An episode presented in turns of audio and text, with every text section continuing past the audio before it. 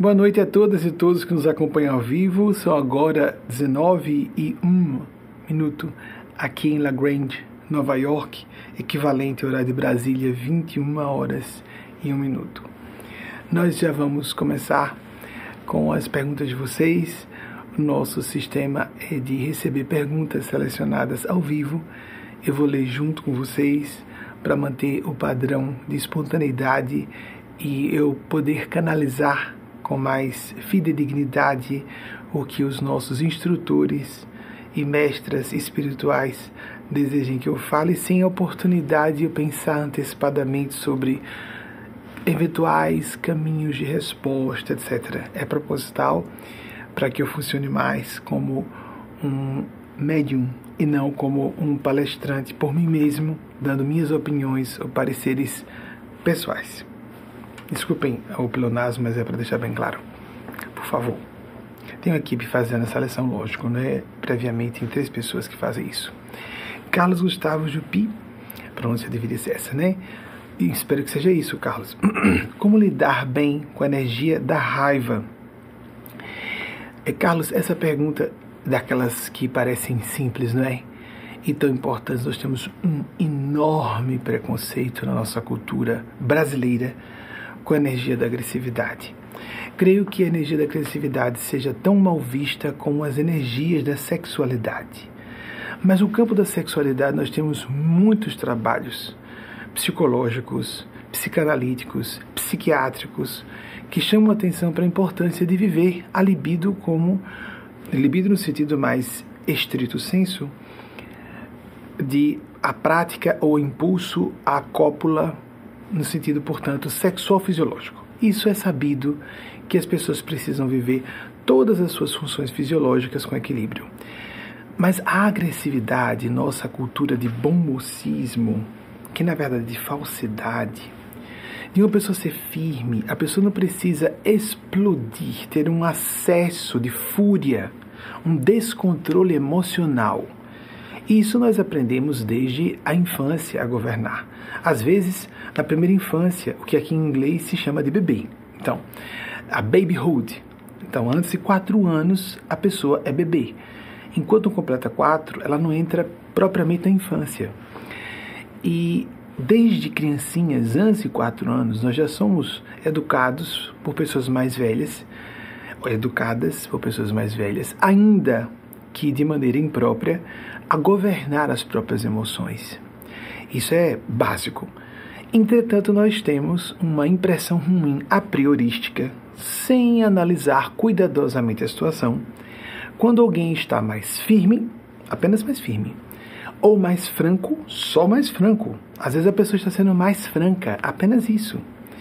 Mas não seria correto eu fazer um elogio nesse momento para ser agradável se a pessoa for sincera no elogio. O elogio é outro ponto muito mal visto no Brasil, elogiar alguém.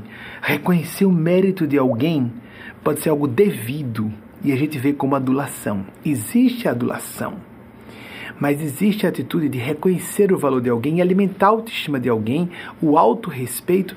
E se um educador, educadora, um pai ou uma mãe não faz isso, ou essas pessoas não fazem isso com uma criança ou um adolescente, essa criança e esse adolescente podem se desenvolver com problemas psicológicos nas áreas específicas em que não foram devidamente estimulados ou estimuladas. E às vezes, quando notamos uma pessoa sendo franca, assertiva, dois S, atenção, não é de acerto não, assertiva, dois S. Uma pessoa falando com firmeza sobre um assunto.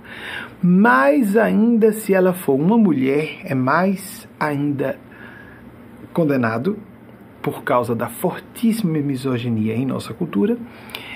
E nessa atitude eu chamo de brasileirite, de ser bom, de ser amável, de ser cortês o tempo todo. Nós podemos elogiar uma pessoa de maneira sempre honesta, ser agradável, ser amável, é o impulso normal do ser humano. Nós queremos estar bem com as pessoas, fazer o bem às pessoas, fazer com que elas fiquem felizes. Isso não tem nada de virtude, de santidade, isso é um impulso normal. Mas agradar para obter benefícios em troca e sempre fazer um cálculo do quanto vai ganhar em cada momento em que está sendo elogiosa ou elogioso com alguém, isso é um problema. Aí é a bajulação, adulação. Interessante que isso tem a ver com a energia da raiva. Porque se uma pessoa com firmeza, devida muitas vezes, um pai e uma mãe que esteja me ouvindo vai saber o que eu estou dizendo. Meu Deus do céu, vai ser um mau momento, mas eu preciso ser mais duro. A gente não precisa ser draconiano, draconiana, severo ou severa demais. Em outras circunstâncias, essa severidade funcionou como bisturi e é exatamente a mudança de tom que faz com que a pessoa ouça. Às vezes, a punição moral de ver que a mãe ou o pai, para uma criancinha, por exemplo, às vezes a mãe muda de tom e a criancinha chora, porque percebeu que a mudança de tom significa estou triste com você, não estou aprovando seu comportamento. Até 5, 6 anos, as pequenas punições físicas pelo menos dos autores que eu li, as autoras que eu li, pequenas, leves, às vezes uma coisinha psicológica, moral, um tapinha leve na mão. E ser firmes. Até na hora da amamentação, o bebê não pode morder o bico da mama da mãe. Os autores que estudam o assunto dizem que a mãe tem que tirar e dizer ao bebê. O bebê vai sentir. Existe uma comunicação pelo cérebro protomamífero. Está errado. Se morder, eu tiro do peito e coloca de volta. Se a criança morder, tira de novo. Ela sabe que sempre que morder, ela vai perder o peito, vai perder o leite. Coisas assim como isso é educação da raiva, ou seja, acontece, inicia-se na condição de bebê em processo de amamentação. Mas a nossa cultura é um contraste muito grande quando a gente chega aqui nos Estados Unidos. As pessoas são. Aqui é um país belicoso, as pessoas têm a tradição dos veteranos, as crianças chegam na escola para contar episódios de um pai ou um avô, um bisavô, um tio-avô, um tio-bisavô que passa por dessa daquela guerra, da guerra da secessão, aí já está mais distante, mas alguém, há pessoas que guardam os registros disso. Nós somos descendentes de veteranos que estiveram na guerra da secessão no século XIX. Assim como na Primeira Guerra Mundial, na Segunda Guerra Mundial, na Guerra da Coreia e lá, Guerra do Vietnã, as guerras do Iraque sempre há um orgulho pátrio, isso é muito honrado aqui como uma coisa correta. Há aquele exagero perigoso e nós não devemos entrar, entrar, vamos resvalar, nos desviar para esse excesso da, de armar a população civil. Isso é extremamente perigoso. Quem, quem tem que estar armada é, é a força militar de um país, sejam as polícias, que podem ser municipais, estaduais, eh, no nível federal, sejam as forças armadas mesmo que defendem um país e uma eventual invasão externa ou perigo externo, etc. Lamentável nós vivermos numa época em que, em que existe isso ainda, né? Mas as crianças estão morrendo de fome na Somália. Há uma previsão da ONU que até metade de 2023 meio milhão de crianças, a palavra seria melhor dizer bebês, até 5 anos, até 5 anos, meio milhão de crianças bebês. A previsão é essa, virão a óbito por desnutrição até metade de 2023. De novo, que é a pior seca em 40 anos, na Somália. Acompanhei quando aconteceu uma semelhante a, eu me recordo não de 40 anos, mas uma crise dessa mais ou menos na virada dos anos 80 para 90. Eu posso estar equivocado porque isso eu não registrei com clareza, mas é abominável, não é? Pessoas, bebês, virem a óbito por fome, é, se esvaindo aos poucos, é, sendo o corpo começa, o organismo começa a devorar seus próprios tecidos. Depois de consumir-se todo o tecido adiposo, o organismo começa a consumir o tecido muscular. Chega um momento que a criança está, o bebezinho ou a bebezinha, suscetível a qualquer enfermidade, podem sufocar numa pneumonia, por exemplo, entre muitas outras consequências nefastas, todas letais, relacionadas à desnutrição. Mas só o horror do sofrimento da fome. Mas recursos para armas não faltam, não é? Dizer que não devemos ser belicosos quando necessário para deter um tirano, como está acontecendo na Europa, é necessário. Sustentar uma população civil na Ucrânia sofrida, sem dúvida, isso é humanitário. Mas quantos milhões de dólares ou de libras esterlinas Ou se quisermos usar nosso referencial de raiz, estão sendo enviados para a Somália agora. Será que é porque seria uma questão apenas de interesses geopolíticos? É porque as criancinhas na Ucrânia são branquinhas, de olhos claros? É a região onde surgiu o olho azul, não é? Segundo estudiosos, já falei com vocês. Só li de uma fonte isso, nem me recordo qual foi, isso é fácil pesquisar. Acredito que seja, como eu li e com muita segurança, a especulação de que tanto que quanto mais próximo a pessoa da Ucrânia, mais há olhos azuis, se ela for nativa do lugar. Será que é porque são pessoas louras de olhos azuis? Então as pessoas se sensibilizam mais? Há pessoas como eu que fazem o contrário, sentem o contrário. Desde cedo me doía muito mais quando via crianças negras subnutridas.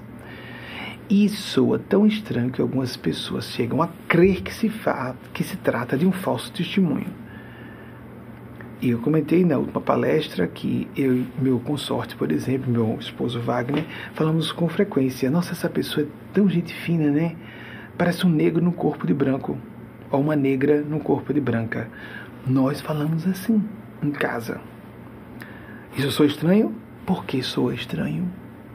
Porque nós achamos, nós temos uma opinião de que pessoas negras e mestiças tendem a ser mais amáveis. E que pessoas tratadas como superiores ou deusas desde o início do berço são muito arrogantes e exigem um tratamento como se fossem excelentes. Tanto que, com o tempo, eu comecei a notar que algumas pessoas, gente já notaram, pessoas, às vezes, que têm olhos azuis ou verdes, a gente vai falar com elas, elas fazem assim: Oi, tudo bem? Como você está? então, em casa, na casa de 20 anos, eu falei com minhas irmãs: Isso é síndrome de Blue Eyes. Então, a pessoa não percebe o que está fazendo, que ela faz desde o berço. Porque alguém diz, nossa, que olhozinhos. E a pessoa, é, você acha? e a pessoa regala o olho. Então, é isso, isso que parece uma bobagem não é. A pessoa começa a obter atenção sem fazer esforço algum. Pessoas muito bonitas às vezes não se esforçam nos estudos, na vida profissional. De repente chegam aos 40, 50 anos e descobrem que aquela amiguinha ou amiguinho mais feiosa ou feioso, ou seja, não era coqueluche na escola, não chamava atenção em termos de aspecto, de aparência. Aquela coleguinha menos chamativa. Aquele coleguinha que não era o, o bambambam bam, bam da escola se esforçou mais, estudou mais e galgou posições no mercado do trabalho e mesmo na vida afetiva melhor do que outras pessoas. Eu assisti pessoalmente uh, Tônia Carreiro, que foi uma das mulheres, uma das beldades mais famosas do Brasil do século passado, ela estava com 78 anos, no monólogo dela. Ela disse, e foi dorida essa, esse testemunho dela. Ela disse: Aos 38 anos fui trocada por uma mulher de 18.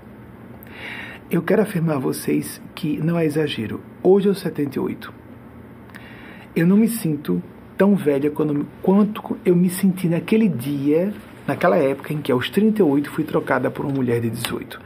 Uma pessoa muito bonita pode ser é, abordada, pode, pode se casar, pode ter filhos com uma pessoa que apenas está se atraindo pelo seu corpo.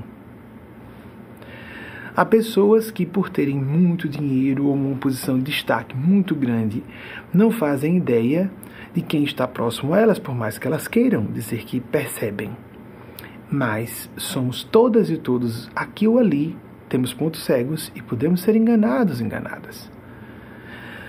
A energia da raiva, lembremos de nosso Senhor Jesus na ira sagrada, revirando as bancas do templo. Ali é a ira sagrada. Mas nós podemos ter uma ira do bem. Não precisamos ser seres especialmente virtuosos, mas podemos aplicar isso no nosso dia a dia para sermos pelo menos um pouco mais autênticos, um pouco mais autênticas.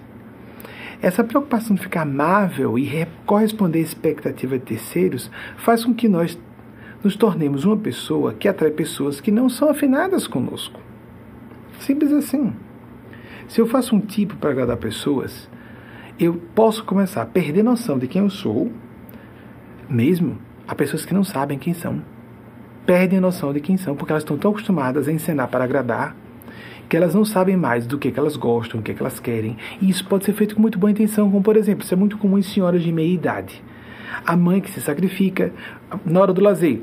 Uh, o filme de preferência de um filho, de uma filha, e o, o prato de preferência do esposo, e de repente ela descobre quando os filhos saem de casa que ela não sabe o que ela gosta de fazer, qual o tipo de entretenimento do seu agrado. Mesmo, e pode ser bem intencionado. Albert, Albert Camus, já citei aqui algumas vezes, 1913 e 1960, que foi um, se não me engano, chegou a ser jornalista. Mas um filósofo franco-argelino que trabalhou na, na resistência francesa, na Segunda Guerra Mundial, e disse alguma coisa fabulosa sobre isso. A gente não pode viver tudo, a gente não pode experienciar tudo. Então, nos concedamos a justiça poética, veja que lindo que a forma dele colocar, a justiça poética de sermos nós mesmos. Cem anos antes dele, olhem só, porque estamos falando desse assunto e a gente começa a ficar é, mergulhado ou imersa em confusões e conflitos. Pois é, eu acho que eu estou nesse caso. Eu acho que eu não estou tendo contato com minha indignação. Se uma pessoa não fica indignada por estar sendo vitimada, ela pode reprimir a raiva e desenvolver um câncer, problemas reumatológicos, depressivos. Por exemplo, raiva demais pode gerar problemas cardiovasculares. Nós temos que encontrar um ponto de equilíbrio e podemos ser firmes sem nos exaltar. A exaltação, às vezes, é uma forma de comunicar a gravidade, o tom que nós estamos dando à nossa indignação. Em casa, na intimidade, as pessoas fazem isso. Em público, algumas pessoas, talvez menos, um pouco mais desatinadas como eu, façam, porque eu estou aqui representando seres que são pais e mães coletivos. Para quem acredita ou não. Isso é, é, é necessário que eu saiba que existe isso. Ficamos confusos e confusas. Eugênia Spagna falava muito sobre isso nos anos 90 a vida não é para ser pensada, a vida é para ser vivida. Eu achei isso fabuloso na época, porque eu estava muito preocupado em uh, destrinchar cada miudeza das complicações que eu via nos relacionamentos interpessoais, nas inclinações idiosincráticas daquela ou daquela pessoa, daquela outra. E ela disse isso: para de pensar tanto, não procure entender tanto, muita coisa não vai estar ao alcance de seu poder cognitivo e de processamento de informações, não só perceber, mas processar informações. Mais de 20 anos depois eu tive acesso a uma fala de Soren Kierkegaard, que eu já citei aqui algumas vezes, e que nasceu 100 anos antes de Albert Camus, exatamente 100 anos antes, em 1813, e veio a óbito em 1855. É isso mesmo, no ano em que completaria 42 anos. Eu não sei se ele completou. Bem, 1813 a 1855. E uh, Soren Kierkegaard, Kierkegaard disse, teólogo, filósofo dinamarquês, eu sempre me impressionou muito Soren Kierkegaard. Até quando não tinha acesso, né, porque ia para uma livraria numa cidade, uma capital pequena do Nordeste do Brasil, não encontrava o que eu queria. Né? numa biblioteca pública, às vezes eu encontrava o que eu queria. E uh, ele disse certa vez: a vida não é um enigma a ser solucionado, é uma realidade a ser experienciada. Vocês percebem a semelhança com a fala de Eugênia Spazia? Porque a faixa da sabedoria é uma só. Mas que interessante, eu gostei muito de ver que essa fala de Eugênia Spazia, a vida não é para ser pensada, é para ser vivida. É lógico que ela disse isso porque eu sou inclinado a pensar ou intelectualizar ou tentar analisar em termos racionais mesmo. Desculpem ficar pleonástico, mas para ficar claro.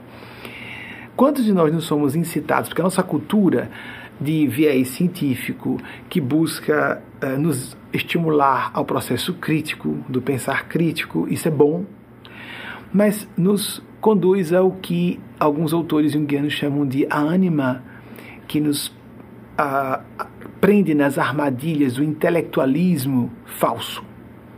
Decifra-me ou te devoro. Não, não, não, não. Esqueçamos esses, essas forças enigmáticas que são do lado feminino sombrio, subdesenvolvido em homens, ou em mulheres que estão entregues à sua complexidade feminina normal, que as mulheres são muito mais complexas psicologicamente que nós homens, e ficamos sem saber, por exemplo, estou com raiva, não sei porquê. Prestemos atenção, porque eu estou indignado. É indignado ou furioso, furiosa, ou seja, a raiva do mal, a raiva do capricho ferido, do, do ego, do orgulho ferido. Ou indignação que tem a ver com ver uma criança passando fome e ficar indignado como comentei na semana passada, de ver jovens sendo parados de madrugada na rua apenas porque tinham pele escura. E isso é revoltante, é uma indignação justa por haver o preconceito. Então nós precisamos abrir nossos corações para verificar se estamos na rota certa. Nossos corações, isso parece muito é, alegórico, mas é isso mesmo. O campo dos sentimentos, não só pensar, experienciar significa conectarmos análise com a compreensão. Isso é uma metáfora, mas é isso mesmo. Quando não só ficamos análise, mas nos conectamos à intuição, isso não tem como se transferir de pessoa a outra. Eu não teria como transferir para mim mesmo. Se eu fosse falar comigo aos 20 anos, hoje com os meus 52, porque são experiências que não são é, traduzíveis em palavras. Temos que buscar. Eugênia gosta de, Eugênia Spazio, guia espiritual, de chamar o sistema ou o filtro de percepção intuição e consciência. Fere o que nós sentimos pelo discernimento, pela consciência, consciência mesmo. Quem não tem consciência é psicopata. Dizer assim, não sei o que é, o que é a minha consciência, preste atenção.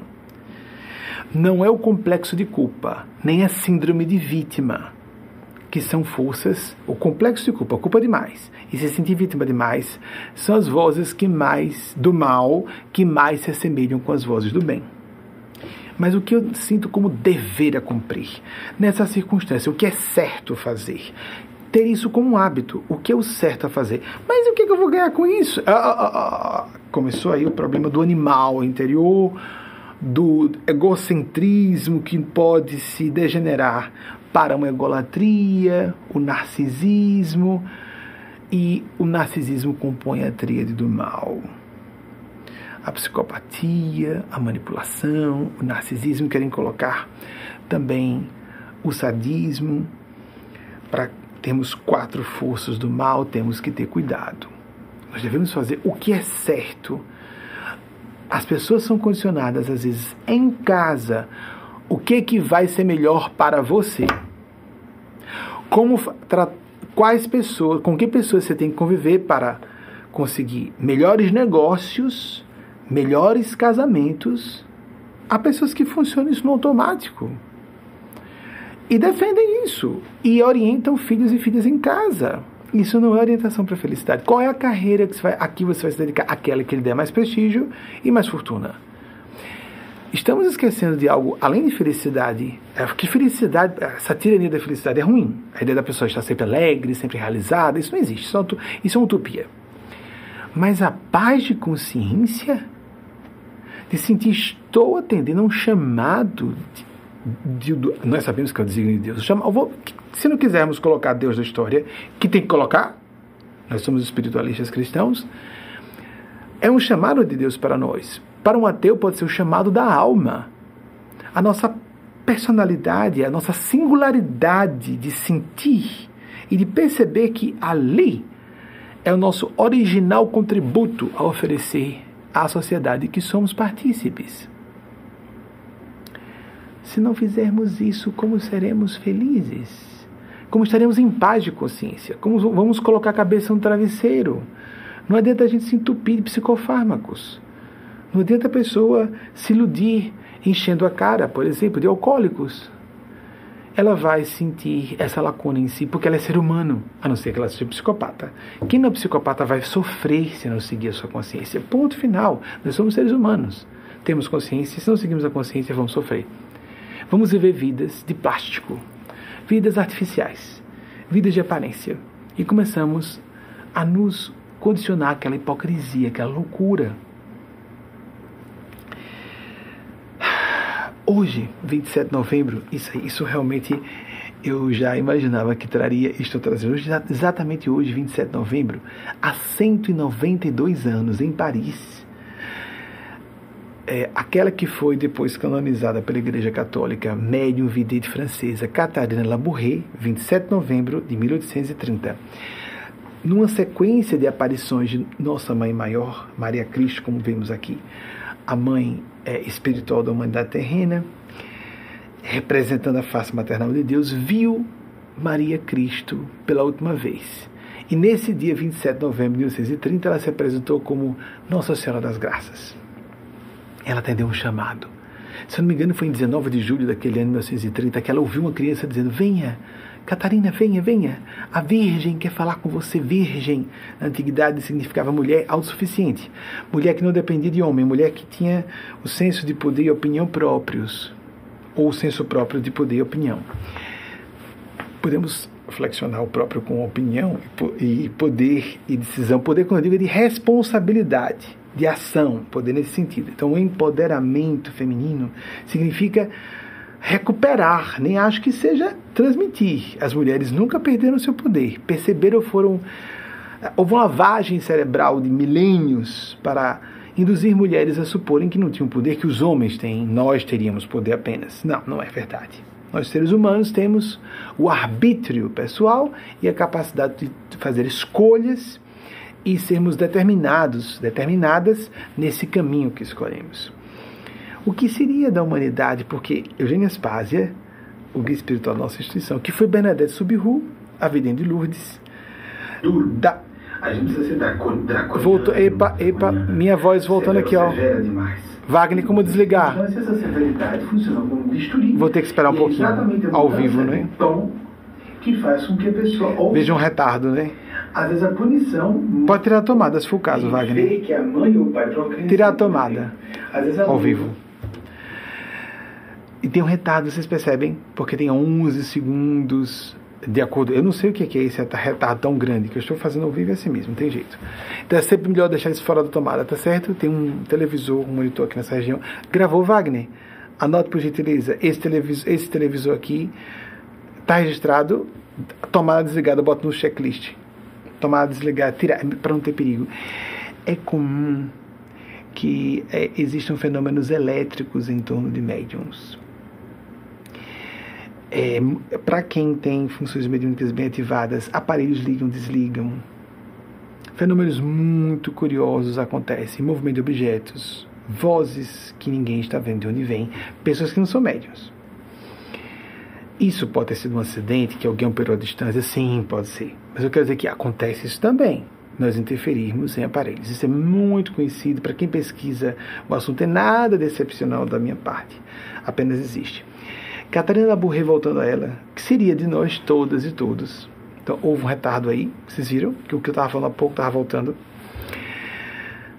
Às vezes é para alguém ver que é ao vivo mesmo, né?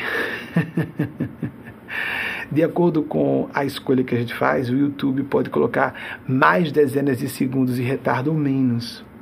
Que isso faz uma volta gigante em cabos submarinos, etc. Pouca coisa via satélite, né? Tem também, mas pouca coisa. Então, o que, que, seria do mundo se Catarina Burré, Eugênia Espada, que foi Bernadette Subiru, afirmou que o movimento mariano surgiu com Catarina Burré, o movimento mariano moderno, Nossa Senhora das Graças. Os nomes diversos que são dados a Maria Cristo têm a ver com essa natureza de Maria de ter várias funções em nossas vidas. E nós, médiums, eu estava aqui resistente, porque eles me pediram, fale sobre.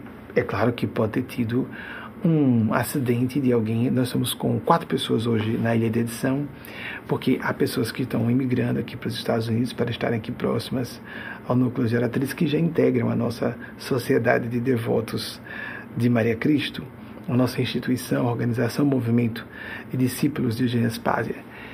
E eles disseram: fala um pouquinho sobre sua experiência mediúnica e eu disse, não, não vou falar. Posso escolher não falar? Não, fica a seu critério, é só uma sugestão. E eles pediram que eu relatasse uma vivência. Então, quando aconteceu isso, eu acho que foi uma repreensão. eu escolhi só falar de Catarina Burré, e aí há essa pipocada de um som bem alto aqui dentro, nesse, nesse, nessa sala isolada, para eu falar. Então, como eu estava teimoso, porque eu acho isso sem importância, por mais que eu me apresente como médio. Querendo dizer importância, vejam, primeiro, há uma misericórdia, uma honra se ver esses seres, ter a função mediúnica para isso, mas sem importância no sentido de qualificar moralmente ou em termos espirituais uma pessoa. A luz espiritual tem a ver com os sentimentos de alguém. A luz espiritual, a evolução de alguém tem a ver com sua inteligência, mas principalmente com seus sentimentos. Porque pela inteligência, nós cada vez mais seremos nivelados pelas inteligências artificiais e superados. E superadas. Mas o juízo de valor, a criatividade no sentido. Porque, sim, há muito tempo inteligências artificiais compõem, escrevem livros, até recentemente escrever, não é? artigos, etc. Mas a avaliação, a composição já começou há muito tempo. Eu vi, se não me engano, nos anos 80, uma composição criada por um computador. É, há muito tempo se sabe que até a parte criativa, se for meramente caótica, pode ser feita por inteligência artificial. Mas a avaliação, o juízo de valor, o sentimento, inteligências artificiais não podem ter e nem nunca terão. Quando nós desenvolvermos é, sistemas biônicos, sistemas que se aproximem do biológico, nós poderemos construir máquinas como, por exemplo, nossos corpos, que permitem o aporte de espíritos e que então têm capacidade de avaliação. Wolfgang, Wolfgang Amadeus Mozart, compositor austríaco que viveu entre 1756 e 1791, eu algumas semanas troquei a, a data, o ano de nascimento. Eu acho que com trauma eu acho que eu não vou esquecer mais. Disse certa vez que a música não estava nas notas, mas nos espaços entre elas. Então, sem enrolação, vou contar o episódio que aconteceu essa semana.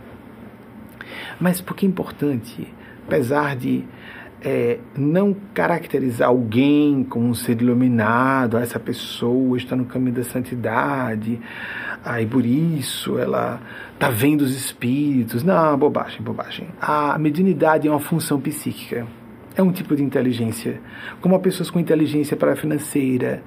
Não se fala sobre isso, mas tem. A pessoa que tem habilidade para sacar, intuitivamente ou não, pode ser de forma analítica mas intuitivamente sacar bons negócios. Pessoas têm habilidade lógico-analítica ou lógico-matemática. Pessoas têm habilidade linguística. Existem várias formas de inteligência. Existe a capacidade de perceber. Eu falo como inteligência se nós estamos é, fazendo uma imbricação entre a percepção mediúnica, que é só algo extrasensorial, fala-se muito em mediunidade como um sexto sentido, popularmente não só no Brasil, nos Estados Unidos também. Ou seja, não só na nossa cultura lusofônica, mas na, cultura anglofônica. Tem um clássico sexto sentido da cinematografia de suspense ou terror que fala sobre isso. É terror porque não aparecem guias espirituais, não é? Só aparece o mal. Isso é triste. Então, é mais fácil sintonizar com o mal. Claro, estamos na Terra, estamos próximos à superfície, com esses horrores, como Eugênia Spazia diz, um mar de excrescências morais. Então, não é só uma percepção extrasensorial, é uma capacidade de inteligir no nível acima do padrão humano quando estamos canalizando a faixa da supraordenação, seres que estão em nível mais alto que o nosso nominal, ou em faixas, estratos mais elevados do nível hominal de consciência e que podem nos catalisar os processos evolutivos, acelerar, precipitar o nosso desenvolvimento, nos ajudar, nos mentorear, abreviar o tempo que consumiríamos para atingir um certo patamar de ou lucidez ou de proficiência numa certa área em que nós percebemos uma limitação, etc, etc. Nessa semana, é, numa noite recente, eu fui levado a um ambiente, existem as experiências fora do corpo, algumas de alguns de vocês, é diferente de sonho. Nas palestras fechadas para o grupo interno, eu utilizei um pesadelo e destrinchei um pesadelo para ajudar as pessoas, um sonho, a buscar significados ocultos de caráter espiritual. Sonho e pesadelo é uma coisa, experiência fora do corpo é outra. E estão dizendo assim, dessa semana não, seja mais específico. Então pronto, vai. Foi na noite uh, no sono longo de ontem para hoje. Num certo momento, em dois pedaços. Eu fiz em dois fragmentos. Eu não costumo dormir continuamente a noite inteira. Nós, médios muito ostensivos, costumamos, ou pessoas com mediunidade muito ativada, paranormalidade muito ativada, costumamos ter muita perturbação de sono desde a infância. E eu tenho desde a condição de bebê porque percebemos outras coisas e vai além do sonho do pesadelo e surgem outras experiências. Então fui apresentado a um senhor é, de quem não me foi dito nada, nem a identidade, e pediu que eu lesse uh, uma. Estava conversando comigo e me apresentou um livro sobre o que ele estava dizendo. Então eu disse: Eu estou com, com dificuldade de ler o que está aqui escrito, porque estava em um idioma que eu desconhecia. Não, não precisa, preste atenção. Olhe com a mente. E eu comecei a ouvir um conceito fabuloso, que eu não sei se eu sou autorizado hoje a falar sobre isso. Mas eles querem que eu fale. A síndrome do refém. Olhem que interessante. É da pessoa que insiste em se declarar e eu sou apaixonado por essa pessoa e ela vai ter que se apaixonar por mim, ou eu quero ser amigo íntimo dessa pessoa, ela vai ter que ser de qualquer forma. E aí qual é a síndrome do refém? Ela começa a supor, foi o que ele me disse, foi essa tese desse autor. Me perdoem, eu não tenho informação de quem foi. Não é meu. Recebi hoje. Que a pessoa é levada a crer nessa síndrome do refém, ou seja, alguém pode estar funcionando como sequestrador ou sequestradora de um coração, ou não, porque a responsabilidade primeiro é da vítima. Ou seja, não nos deixarmos ser vitimados, vitimadas. Usar a energia da raiva do bem para dizer: não, não posso fazer isso, não posso me machucar dessa forma. Então, a pessoa se, eh, se compensa ou cria uma ilusão de que está resolvendo aquela, aquele problema, chegando à solução de conseguir conquistar aquela pessoa, dobrar a vontade da outra pessoa. No fundo é isso, mas eu estou sendo, é muito amor que eu sinto, dobrar a outra pessoa, a sua vontade. Dizer, eu vou ser sua amiga íntima, ou quero decidir aqui ser seu amigo. Como eu trabalho com TV desde 94, isso aconteceu várias vezes. Há pessoas que deliriam realmente. Vim aqui, eu gostaria de me tornar seu amigo íntimo. Não se comunica isso a alguém. A, a, a amizade é um fenômeno complexíssimo de a, associação, acoplagem de valores, de interesses, intenções. Isso não é nada é, programável, muito menos que possa ser decidido por um lado só. Então, a síndrome do refém é a pessoa que eu vou fazer mais alguma coisa porque assim eu consigo, eu vou fazer mais alguma coisa e o outro lado não vai responder.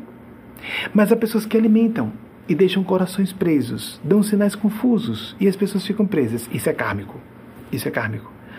E existe a síndrome do refém e aquele que ele chamou síndrome do ministro, do mestre, do dominador, a dominadora. A pessoa que quer tragar os corações alheios, desesperando-os. Isso é gravíssimo. Mas essa experiência me chama a atenção, porque fora do corpo eu pude olhar para a página confusa, veja, veja, a síndrome do refém. Leia. E ele próprio, o que estava me falando, era o autor daquele livro. Vejam que curioso. Em 2017, eu vou pedir a nossa, o nosso intervalo em breve com uma mensagem mediúnica do Ginespásia muito interessante, produzida por uma das nossas equipes. E uh, mas eu queria só. Vou, vamos fazer o seguinte: vou deixar como uma surpresa para depois do intervalo qual a experiência que eu passei em 2017 sobre livrarias e o que eu tinha com livrarias mais jovem, na casa de 20 anos, quando estava só começando os, os trabalhos mediúnicos com a Eugênia Spaz e o que aconteceu depois. Eu volto, portanto, com o intervalo, tem uma mensagem mediúnica de Eugênia Spaz transformada em vídeo e o intervalo vai ficar com 7, 9 minutos, é bom, se beber uma aguinha, tira uma aguinha do corpo, conversa com alguém e nós voltamos em seguida, principalmente se você estiver nos acompanhando ao vivo. São agora pontualmente aqui em Nova York, La Grange, a cidade de La Grange, Nova York, 19h50. O equivalente em Brasília a 21 e 50, 21 horas e 50 minutos. E voltando à questão das livrarias, primeiro eu queria dizer, alguém me perguntou, você quer citar as datas de nascimento e morte de Catherine Labourré e de Bernard Sobiru? É, já citei algumas vezes porque sou devoto de ambas, não tem importância. Eles acham que isso é importante, a espiritualidade do bem, para darmos um contexto histórico a, esses, a essas situações e para darmos um respaldo de segurança no conhecimento na área. Catanabo reviveu entre 1806 e 1876 e Bernadette Subiru entre 1844 e 1879. Visitei os corpos incorruptos para aqueles que acreditam nisso das duas, duas vezes. Duas vezes que eu usei em dois anos diferentes. Porque Bernadette Subiru eu fiz sequenciadas vezes em, em 2011 e em 2019, no, uh, onde ela está, onde está o seu corpo incorrupto é, depositado, exposto à visitação em Nivelles, na França. E eu falava sobre livrarias. Vou dizer a você, então vou me confidenciar. Quando entramos, como agora estamos, um outono avançado na direção do inverno, eu começo a sentir, eu notei aqui das primeiras vezes que vinha, só passar alguns meses, o frio dos animais em torno. O que é a região campesina? La Grande a cidadezinha pequena, tanto é que em termos postais a gente está debaixo da operacionalização de entrega de correspondências e encomendas da cidade de Poughkeepsie, que é geminada La Grande. Quando a pessoa vai nos visitar, o endereço vai para Poughkeepsie, não para La Grande. É bem interessante, confuso e são coisas de culturas diferentes, né?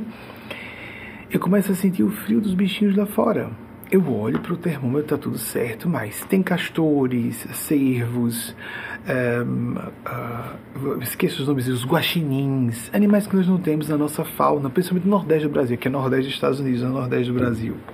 Uma fauna rica. E o frio deles, eles vão para baixo, vão para toca, que eu fico sentindo frio à distância. Chega a esse ponto, incomoda, incomoda. De animais, agora vocês imaginem com pessoas, não é? E a surpresa para mim, na casa de 20 anos, principalmente na casa de 30, começou a cair, eu não sabia o motivo. Eu entrava na livraria como se eu fosse uma criança na Disney.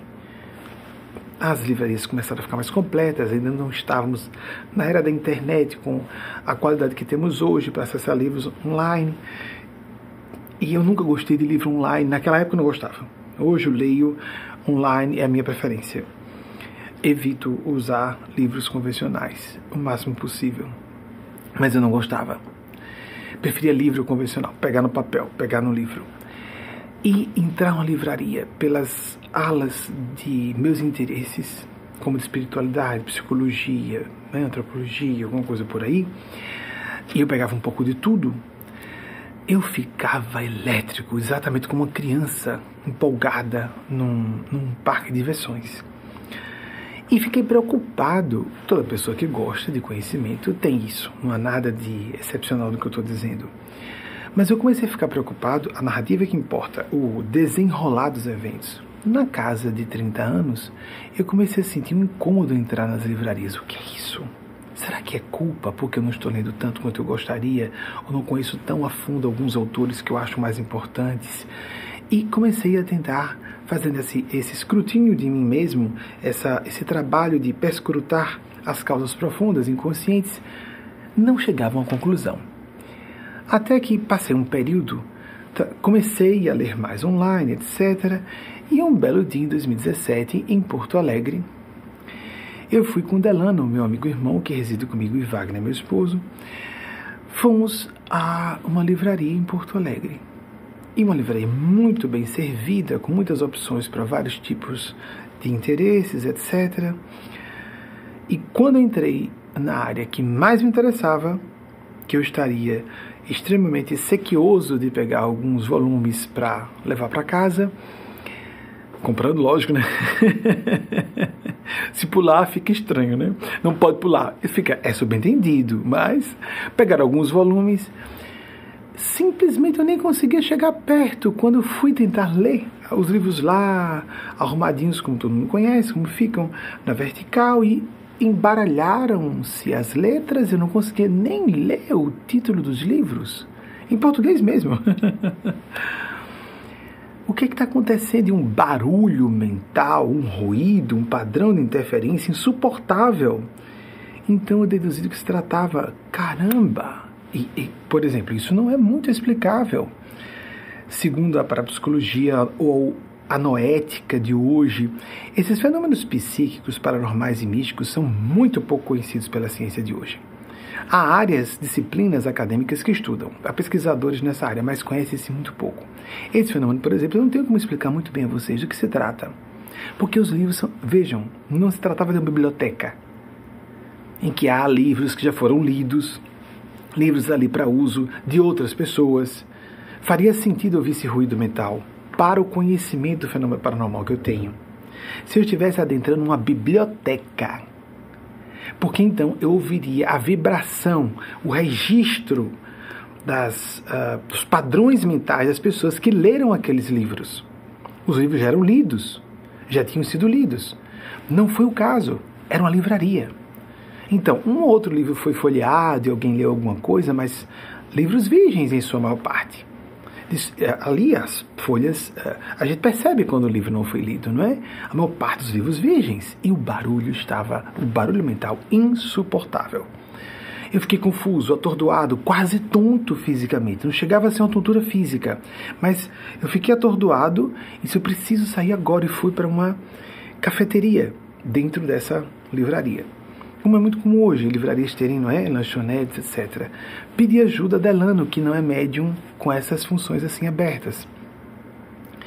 E disse, Delano, por favor, vá na, livra, na sessão, que eu gosto muito, Experiência Quase Morte, se tem algumas, Psicologia, blá blá blá blá. É, pegue, faça uma pré-seleção de alguns livros e traga até aqui a cafeteria para desses que você trouxer, eu escolhi alguns para levar para levar para casa, adquirindo-os, pagando por eles na saída, lógico.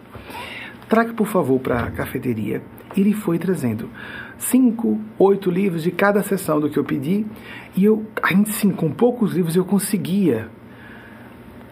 E eu fiquei impressionadíssimo com aquilo. Foi uma experiência que me impactou. Que eu já conhecia de Chico Xavier, foi um dos eventos que mais me impressionaram com Chico. Que ele ganhou de presente um livro, aí outro nível, né, gente? Eu estou falando de Chico como um nível de mediunidade genial, genial. Uma pessoa deu um livro de presente, ele começou a folhear enquanto falava com a pessoa e abria o livro e tocava nas páginas assim, ficava tocando. E no final da conversa, muito obrigado, eu já li o livro. E a pessoa disse que era um biógrafo, não me recordo quem foi agora. Se você não quiser tomar como isso como certo e achar absurdo, pode achar, fique à vontade. Eu, como médium, sei que isso existe, porque estou num nível de mediunidade muito abaixo do de Chico e vivo algo semelhante, embora, embora bem precário. Então ele entregou o livro de volta e uh, Chico Xavier, que era médium para kardecistas e para todos os brasileiros e brasileiras espiritualistas como nós, apenas a gente tem que ler aquela literatura que foi escrita para um público destinatário do século XX com alguns ajustes. Lógico, não é? É outra época, é um público destinatário diferente o de hoje como por exemplo dizer que é melhor que as mulheres uh, só façam um trabalho de meio turno para poder se dedicarem só à maternidade. Existem questões que precisam de adaptações ao Zeitgeist, a mentalidade dos nossos dias. Voltaire disse, 1694, 1778, o filósofo deísta, iluminista francês, que a maior parte das pessoas, assim, as criaturas humanas são criaturas de uma época, e são raras as criaturas que vêm, que transcendem as ideias do seu tempo. Então, ah, nós temos que adaptar a época em que estamos, não é? Muito bem. E procurar a educação dessa forma, sentido amplo. É isso que eu fazia comigo. Há um autor que eu prefiro não dizer, achei bastante dramático ele dizer que a verdadeira educação é só aquela que é feita da pessoa por ela mesma, o autodidatismo. Eu sou um generalista, mas eu não me sinto autodidata, eu me sinto conduzido por mestres e mestres espirituais que me ajudam na escolha dos livros. Do que estudar, do que daquilo em que devo me deter mais. Há muito tempo, no noticiário eu faço a mesma coisa, só abro aquilo que eu sou autorizado a abrir mas porque eu sei a faixa de consciência com que eu estou sintonizando e conheço as intenções desses seres. Ler a intenção desses seres é muito mais importante do que ouvir ou ver como se fosse físico. Ouvir e ver como se fosse físico é próximo de esquizoidia, uma esquizofrenia, uma alucinação auditiva visual. É simples assim, já é distúrbio mental. Não se trata de fenômeno paranormal mediúnico ou no campo da transpessoalidade, da transcendentalidade isso é um campo de supralucidez, uma visão ampliada da realidade, não desconectada da realidade. A loucura desconecta-nos da realidade, até de nós próprios, nós mesmos. Já essa experiência amplia a percepção da realidade. Não vemos apenas o que as pessoas veem e ouvem, mas vemos além. E ficamos, portanto, com melhores condições de enxergar qual a melhor decisão a tomar em cada circunstância. Então Chico pegou e entregou o livro de volta e disse: Eu já li. Aí a pessoa: Ah, Chico, que pena, devo ser um livro que você já leu. Que pena. Ele disse: Não, eu li agora. e a pessoa disse: Chico, desculpe, mas você leu agora o quê? Enquanto falava comigo, tocando o livro? Ele disse: Sim. E ele disse: Bem, olha, era um homem. Desculpe, eu sei que você é médio, mas aí também eu achei exagerado. Aí Chico começou a dar uma resenha do livro, sorrindo muito, porque essa pessoa intimou bastante para ele fazer isso, e mostrou que ele tinha acessado. Qual a minha impressão? Qual a minha uh, dedução, sem que os espíritos confirmem claramente para mim, mas sem que eles me autorizam a falar isso? Chico entrou em sintonia com a mente do autor e acessou esse registro em algum campo do inconsciente coletivo, portanto, não precisa ser mediunidade propriamente, não era um contato com um espírito fora do corpo, mas com a mente do autor que poderia estar encarnado. E teve acesso ao conteúdo daquele livro. Foi mais ou menos isso que eu senti, como se fossem links hoje que a gente está acostumado com os hiperlinks né, na internet, como se os livros virgens da livraria fossem links psíquicos para conteúdos do inconsciente coletivo, isso aquilo me enlouqueceu, porque existe a sensação de que enlouquecer. Não enlouqueceu literalmente, quero dizer, mas a sensação de atordoamento, eu precisei sair rápido. Quando eu saí uh, do, dos corredores entre as estantes, as gôndolas da livraria, digamos assim, quando me afastei, o ruído baixou um ruído mental e eu voltei a, a como se retomasse o, o fio de prumo, o eixo do próprio equilíbrio e voltei a pensar com clareza. Eu fiquei confuso. Eu precisei sair, como se estivesse atravessando um corredor polonês, mas de pancadas mentais. Eu vejo com isso hiperlinks, mas é pura especulação, não posso garantir o que, é que tem acontecido naquele dia. Mas não posso mais entrar em livrarias, museus nem se comente. Quando estivemos no Chateau de Lourdes, eu e Wagner, meu esposo, passamos muito mal só no sopé do monte onde está o Castelo de Lourdes. Porque fomos a Lourdes também numa, num périplo por lugares, santuários eh, de Maria Cristo ou Maria Santíssima, Maria de Nazaré, eh, na França, em 2019, a pedido de Eugênia Spazio. Então, existem esses fenômenos, nós temos que estar atentos, alertas para tudo isso, para que nós não incorramos em desatinos. E vejam, essa questão da educação completa, por que falar? Radimbrana Tagore, um poeta bangali, é isso? Bangali, é de Bangladesh. E é, é considerado por alguns polímata. Eu considero basicamente um poeta, né? Desculpem quem for apaixonado por Radimbranath Tagore, mas eu vejo mais como poeta. E disse algo interessante, muito rico, e não estou diminuindo, ser poeta com profundidade é fabuloso. Ele disse, é, a melhor educação não é aquela que apenas passa informações ou instrui uma pessoa, mas é aquela que ajuda a pessoa a se harmonizar com a vida, a existência como um todo. Radimbranath Tagore viveu entre 1861 e 1941 que nós busquemos então essa educação completa. No Brasil, em português, no, vamos falar, na, nós que pertencemos ao grupo linguístico lusofônico, distinguimos educação de instrução. Aliás, até no vernáculo, educação é mais visto como polidez, a pessoa ser cortês, ser de fino trato. Em inglês, quando se fala a palavra cognata, a pessoa é educada, significa que ela é muito instruída. Mas a educação lato senso é sermos um ser completo, sensato e com boa vontade, e que sintoniza, portanto, uma pessoa pode ser ateia, uma pessoa pode ser religiosa, não ser ligada a nenhuma religião como nós, mas buscar o esse pensar com sensatez, sentir com boa vontade para escolhermos com mais acerto, ainda que caiamos várias vezes. Então, é, em linhas gerais, Eis o que nós gostaríamos de dizer. Antes de, quando eu estava citando é, Burrei e Bernadette Subiru, Eugênia, Eugênia Spazia deu uma piscadela mental, por assim dizer, e disse: fala alguma coisa para os nossos amigos e amigas que têm filhos homossexuais, filhas homossexuais, ou que estão de uma forma geral no grupo LGBT, lésbicas, eu achei interessante a organização dessas letras, que é a mais clássica. Hoje aumenta-se essa sigla LGBTQIA, etc. Bem, mas eu gostei quando. No passado era GLS, gays, lésbicas e os simpatizantes. Mas vejam que colocamos as lésbicas, as lésbicas à frente, corretíssimo, para valorizarmos as mulheres e sairmos da misoginia. LGB, LG, gays, os gays e os B, os bissexuais que são um grande grupo.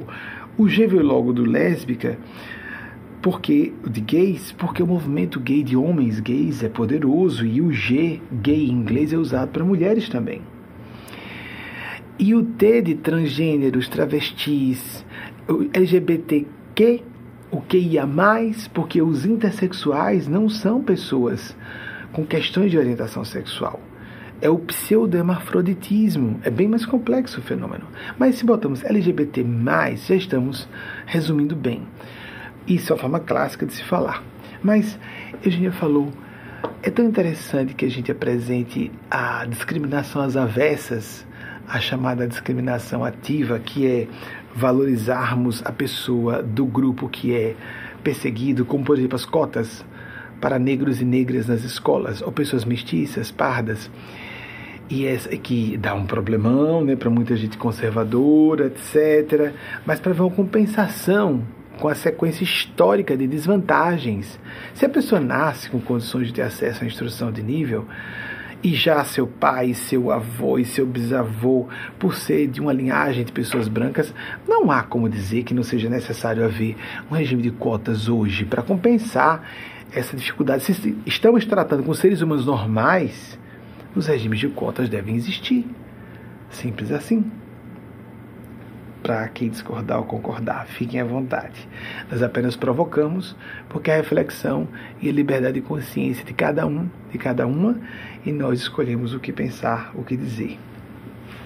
Há pouco tempo, a psicadela de 2000 foi essa, é que nós estávamos falando sobre é, dois grupos, eu estava em contato com dois grupos, duas equipes, dois departamentos do salto quântico da nossa instituição, e um grupo estava acertando com contínua, com uma continuidade praticamente ininterrupta. E um outro grupo, eu precisava de fazer muitas intervenções na atividade que eles estavam executando. Até que o espírito Roberto Daniel, que é muito amigo de Eugênio Aspásia e que é gay assumido da outra dimensão, aí se fala, gays no outro lado, LGBTs. Pois é, gente, só não, só não tem tanto no plano superior transgêneros por uma razão. Quando a pessoa desencarna vai para o plano superior, ela escolhe o corpo em que vai estar. Então não precisa ser uma mulher trans, ela simplesmente se torna mulher. Cisgênera ou cisgênero. Agora entra a questão aí do português, deveria ser cisgênero. É mesmo, para que essa preocupação tão grande com o rigor gramatical num assunto que é psicológico e moral, basicamente, para a pessoa que quer se dizer uma mulher trans, não é? Mas em planos mais próximos até, a pessoa tem que se submeter a cirurgias de redesignação genital, se isso for importante para ela também. E a tecnologia lá está mais avançada do que cá. E Roberto Daniel disse: Benjamin, você não está notando qual é a diferença entre essas duas equipes? Eu não, não percebi qual é a diferença. Que essa equipe aqui é majoritariamente de heterossexuais. E essa equipe aqui era uma equipe menor, mas todas eram, todas as pessoas eram homossexuais. Era a equipe que acertava quase que continuamente. Isaac Newton, que foi um gênio extraordinário da física, considerado um dos maiores gênios do século, do milênio passado, um dos maiores gênios da história da humanidade, era gay daquelas old queens que ficavam arrasadas, deitava se alguém dissesse alguma coisa se ela não fosse. Estou falando do aspecto, os defeitos de Newton, viu? Ele, ele tinha um rival, não gravei o nome do rival. Ele ficava arrasado, se deitava se o outro fizesse uma exposição, porque ele tinha que ser a mais inteligente de todas. Espelho mágico, espelho mil, quem é mais genial do que eu, né? Então, Isaac Newton que foi solteiro naquela época, em nenhuma época homem ficou solteiro porque quis. Isaac Newton, que viveu entre 1643 e 1727, é considerado um dos maiores físicos e matemáticos de todos os tempos. Leonardo da Vinci, que o antecedeu, foi considerado mais genial ainda. Ele foi ao registro de sodomita, como falei a vocês.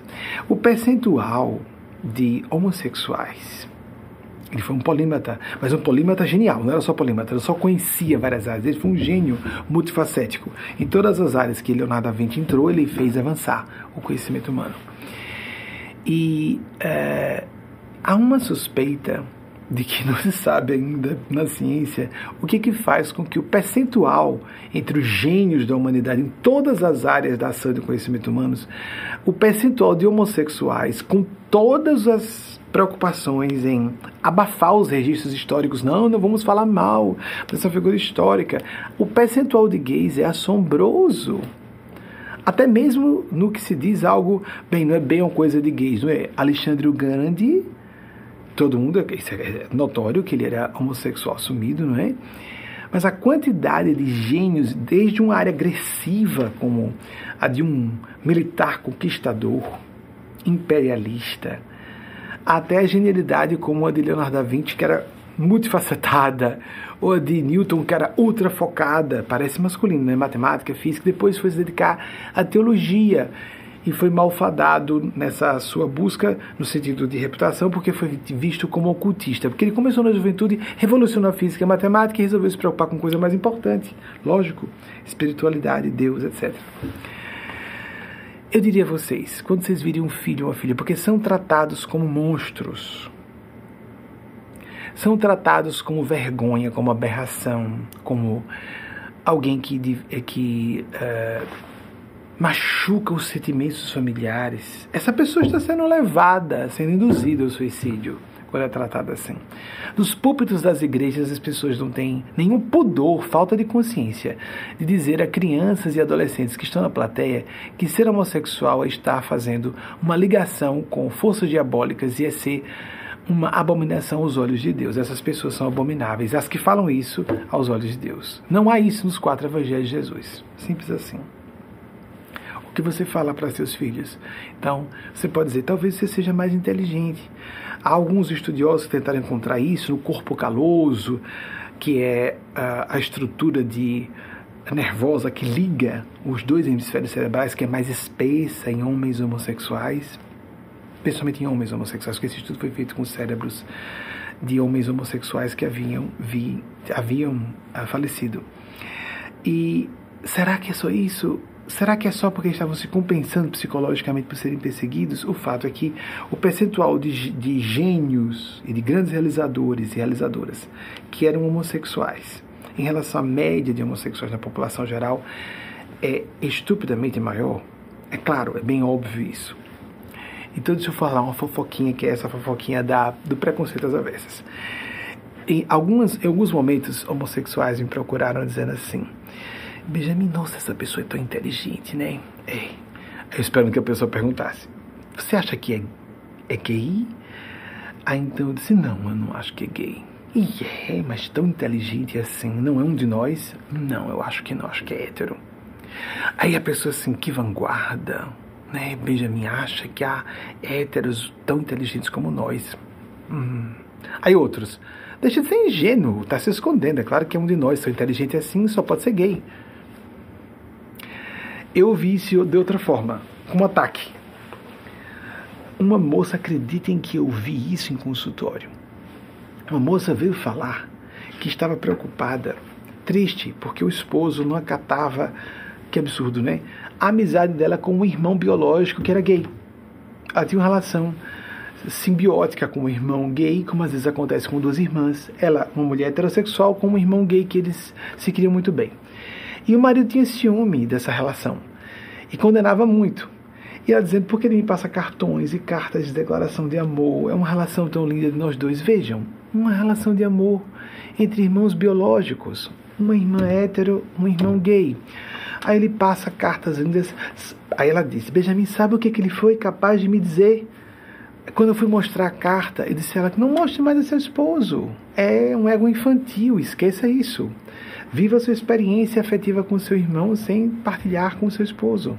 Que ela queria a todo custo que o esposo achasse linda aquela experiência que ela tinha com o irmão. Não dava. Ela estava sendo um pouco infantil nisso, era uma moça muito jovem, inclusive. Estava no início da casa de 20 anos. E ela estava magoada, porque queria que o marido ficasse satisfeito com aquele momento, aquela.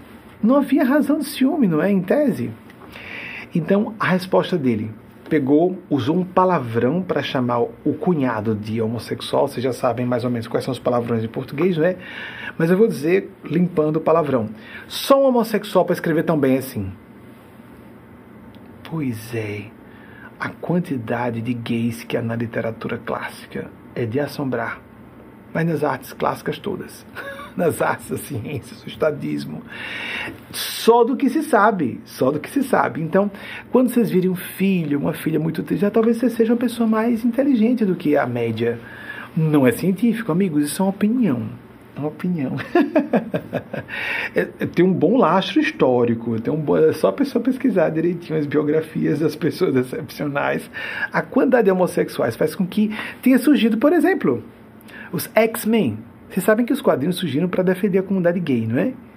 E eles são hiperdotados, como se fossem super-heróis. Pois é, são pessoas mais sensíveis, mais médiums.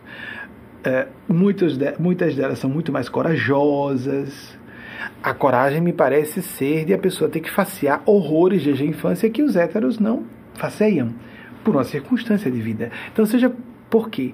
Há circunstâncias mais difíceis. A pessoa tem que desenvolver um pensamento crítico e dizer: esse sacerdote está errado ao dizer que eu sou um monstro. E a outra pessoa que está enquadrada não tem que passar por essa experiência, seja por fatores sociais, psicológicos ou psico-neurofisiológicos.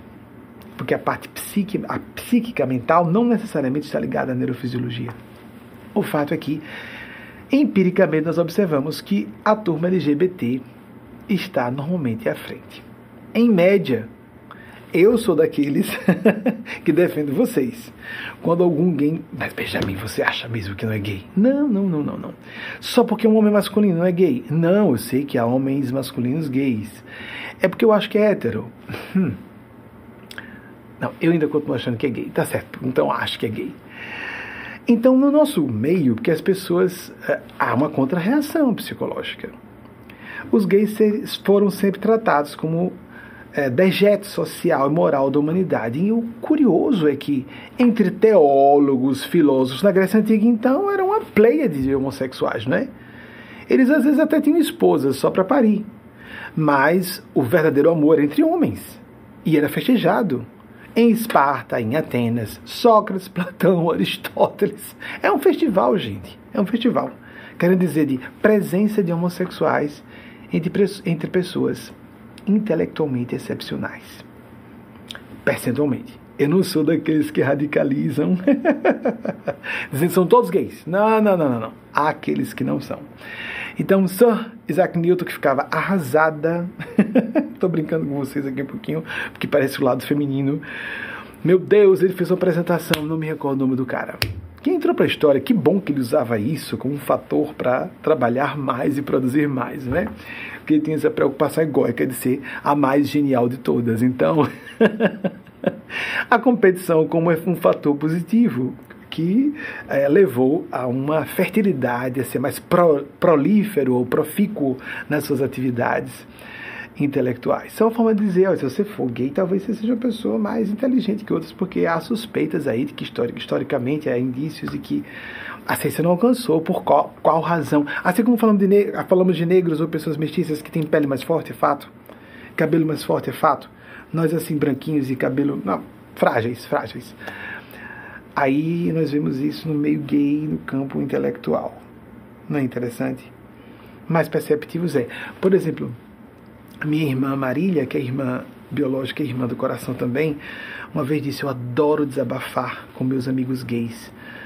Aí, então, é Marília, por que, que você prefere desabafo com seus amigos gays? E ela disse: Porque, nossa, são muito mais maduros do que nós, muito mais inteligentes. E eu disse a ela: Mas é porque as experiências traumáticas de gays, é, isso é fato. As experiências de ignorar certas ambiguidades e superar certos sofrimentos que acontecem aqui ou ali na vida de heterossexuais são colossais. Foi isso que eu disse a minha irmã. E digo a outras pessoas, no mínimo por questão de os gays serem normalmente, ou LGBTs, sobreviventes de um triturador de preconceitos, de ódio gratuito sobre nós. Inclusive os homofóbicos, que são gays enrustidos, hum, medíocres, normalmente não são muito inteligentes. Essa é a parte podre da nossa turma. Os homofóbicos, transfóbicos, LGBTfóbicos, normalmente são LGBTs que não se assumem. Isso é ultra sabido. E se quiser, então passemos pelo teste. Já viram o teste? Teste do calibre do aparelho masculino genital, que aumenta entre homofóbicos quando eles vão ser submetidos a esse teste, assistindo a vídeos pornôs, chegar a esse ponto, pesquisar dessa forma.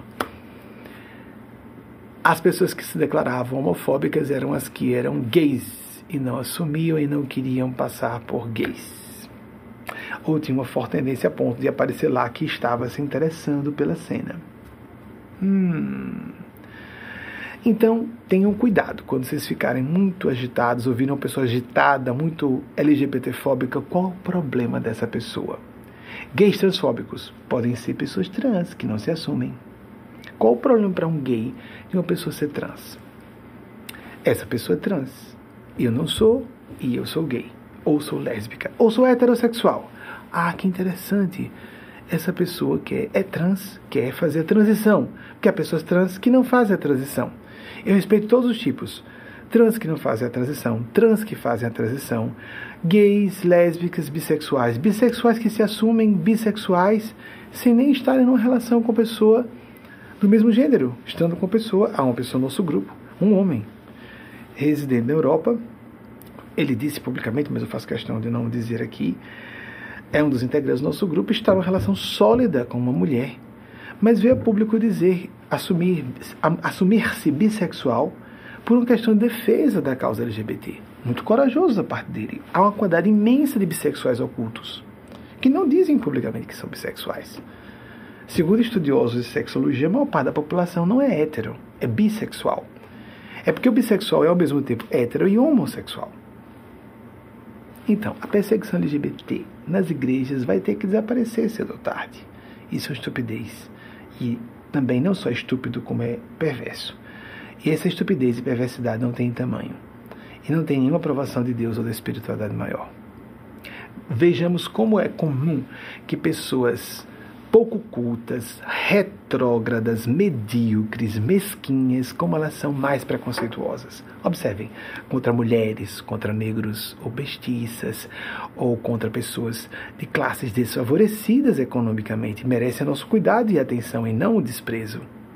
Com pessoas com menos inteligência, com pessoas com menos beleza, com pessoas com, que estão fora de forma, a gordofobia, com pessoas mais velhas, porque todos vamos ficar a não ser que morramos fisicamente antes. Quanto mais uma pessoa é inculta, estúpida e má, mais ela será uma pessoa preconceituosa. Observem. Batata. Prestem atenção. Na forma de brincadeira. Cara está com inveja do outro que chegou com uma moça bonita, então ele começa a atacar o colega e rir, fazer riso, né? Brincadeira, não é? A base do riso, a gente faz muita maldade. As pessoas querem colocar a justificativa do humor para atacarem alguém. Respondam com uma brincadeira, porque os engraçadinhos normalmente só querem fazer a piada com outrem. Esses engraçadinhos que querem atacar através do humor. Respondam com humor também. Peguem um defeito dessa pessoa, que geralmente elas querem depreciar, desvalorizar uma pessoa, porque ela está com inveja, porque ela deseja destruir a outra. A inveja pode ser admiração voltando à questão da raiva. Defenda outra pessoa ao lado, as pessoas se acovardam em rodas de amigos. Vamos meter o quê? Lá vai em fulano com mau gosto fazer brincadeiras sem graça. Não, não é brincadeira sem graça, é brincadeira sádica. É brincadeira cheia de inveja, a pessoa não tem nem vergonha de passar por invejosa. Tirar a piada do parente rico por uma falha na aparência física, por exemplo para tentar diminuí-lo diante da própria esposa ao lado. Porque ele está com inveja que a mulher é muito bonita e ele não teve acesso à moça muito bonita. Ah, que horror, né? Isso acontece assim. Claro que a moça bonita pode ter casado por coração, mas às vezes não. E às vezes ela jura pela própria que não. Nós temos que nos conhecer mais profundamente. Nós temos que nos conhecer mais para que nós sejamos felizes, sinceramente. para que nós estejamos em paz com nossa consciência. Não feliz, soltando fogos de artifício e vivemos o tempo inteiro eufóricos e eufóricas, é, como se estivéssemos drogados, dopadas. Mas profundamente, acessando o nosso coração, a nossa consciência.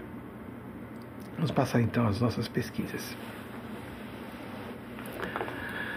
Albert Camus, 1903 a 1960, filósofo jornalista, é, franco-argelino. Nasceu na Argélia. Uh, Argélia é francofônica, não é? Próximo, por favor. Estamos com problema? Não apareceu o próximo aqui. Se vocês estão exibindo. Ah, Soren Kierkegaard. 100 anos antes, observem. 1813 a 1855. Próximo, por favor. Wolfgang Amadeus Mozart, finally consegui dizer as datas certas, 1756 a 1791, compositor austríaco. Próximo, por favor. Catarina Labourré, 1806 a 1876. Ah, histórias lindas, a mediunidade dela é extraordinária. Ela falou para o confessor: é, Padre, não sei porquê, quando eu estou fazendo minhas preces, ela pede para nós orarmos, aí eu vou fazer o texto, aí quando eu rezo a Ave Maria, o Pai Nosso ela reza comigo, mas na hora da Ave Maria ela fica em silêncio. Só que tem uma coisa que me intriga, em palavras aproximadas, lógico. Tem uma coisa que me intriga. É o que, minha filha? É o que? Quando eu digo Santa Maria, Mãe de Deus, ela sorri largamente. Aí o padre, ah, minha filha, porque ela se orgulha de ser a mãe de Deus.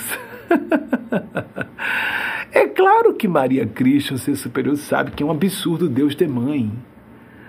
A grande mãe é Deus.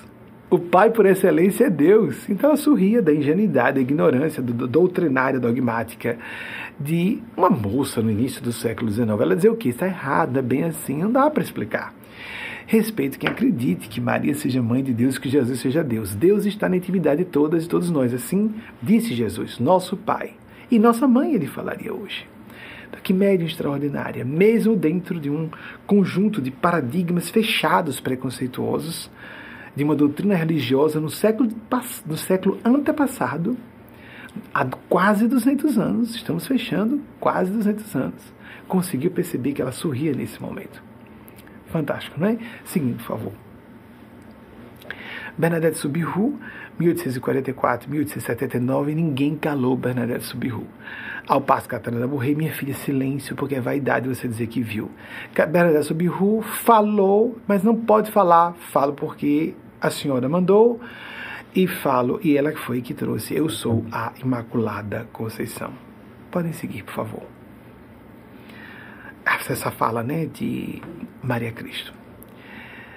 A mensagem de hoje, trazida por ela própria, fala sobre essa questão da Imaculada Conceição de uma maneira bem interessante, rica e curiosa, porque nos ajuda didaticamente a compreender o que parece uma coisa e é outra, diametralmente oposta. Em vez de arrogância, uma humildade excepcional. Explicado de forma inequívoca, a não ser que a pessoa, de maneira muito lúcida, a não ser que a pessoa esteja com uma vontade e não queira ver o óbvio. Voltaire, 1694 1778, deísta, filósofo iluminista francês. Próximo, por favor. Radin, Radin, Rabindranath. Eu acho que eu troquei esses, essas consoantes. Acho que eu disse Radindranath. Rabindranath Tagore. Eu acho que eu troquei, não tenho certeza, vocês podem voltar. Rabindranath Tagore, 1861 a 1841, poeta, há quem diga que ele foi um polímata. Eu prefiro ver como poeta. Próximo, por favor. Isaac Newton, genial, ficava nervosa de vez em quando, ficava arrasada de cama quando a outra, que eu não sei quem é.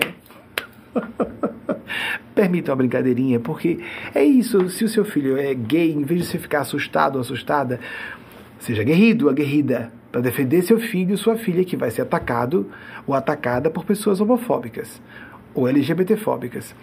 Mas diga assim, talvez você seja mais inteligente que a média. 1643 a 1727. Não estou afirmando que seja, mas há indícios fortes nesse sentido. Não sou cientista, foi uma opinião. Uma opinião. Sociedade livre, a gente diz o que quiser. Não falam o que falam sobre nós, LGBTs? Que somos monstros, demônios ligados ao mal, blá blá blá. Que, que conversinha miúda, rasa, pobre, burra, boa e mesquinha, perversa. Então a gente diz, olha, se o pessoal precisa estudar um pouquinho mais e demonstrar capacidade antes de começar a atacar pessoas que são diferentes. Para essa turma, eu não fui falar com essa equipe, eu disse, só tinha gays, né? Então eu fui falar com eles, to be gay or not to be gay, that's the difference.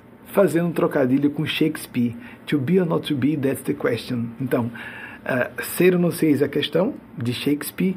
Então eu fui dizer para essa equipe que era só de gays, ser gay ou não ser gay, essa é a diferença de vocês para outra equipe que tem mais héteros do que vocês gays. Eles acertam o tempo todo porque são gays. Eu não tenho jeito para dar. É um fato, nós observamos no dia a dia. Observem seus amigos gays, suas amigas lésbicas, como são pessoas normalmente um pouquinho mais capacitadas que a média dos héteros.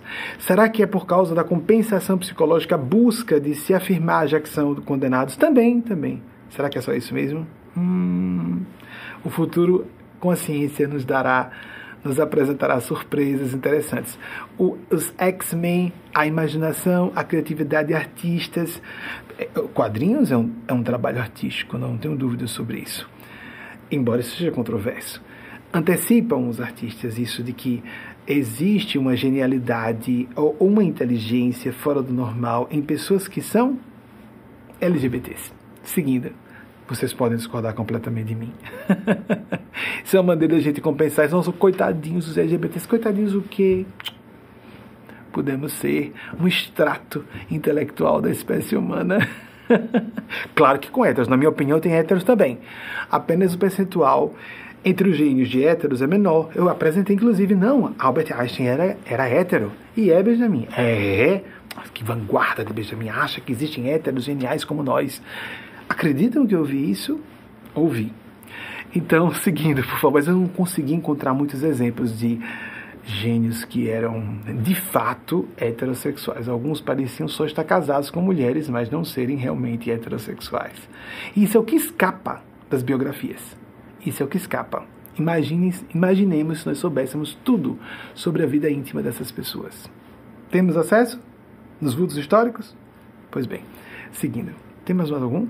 Alta Aparição de Maria Cristo, ou Maria de Nazaré, ou Nossa Senhora das Graças, assim se apresentando como Nossa Senhora das Graças a Catarina Bourret em Paris, na França, 27 de novembro de 1930. É uma data bem conhecida para quem é devoto de Maria Cristo. Tem mais alguma coisa? Experiência de Catarina Bourret, ouvir uma criança conduzindo a Maria Cristo, 19 de julho. Eu tinha mais dúvidas sobre essa data, 19 de julho de 1830. Mais alguma coisa? Estamos encerrando a nossa conferência ao vivo, ou a live, ou a aula, ou o programa de TV que se converte depois, como vocês quiserem. Lembremos do hábito da oração diária, lembremos de compartilhar, de nos inscrever no canal, de ajudar outras pessoas que queiram ter essa mundividência, essa cosmovisão, essa nova proposta de principiologia espiritual cristã que nós trazemos, porque pode ser salvadora para algumas pessoas, salvadora literalmente até de a pessoa sentir que tem propósito para viver ou perder o gosto por viver. Que Nossa Senhora, Nosso Senhor Jesus e o grande anjo Gabriel, que se aproximou de Maria, fez grávida de nosso Mestre Senhor Jesus, abençoem a todas e todos nós, nossos entes queridos e projetos pessoais. Assim seja. Até o próximo domingo, se a Divina Providência nos autorizar. Assim seja.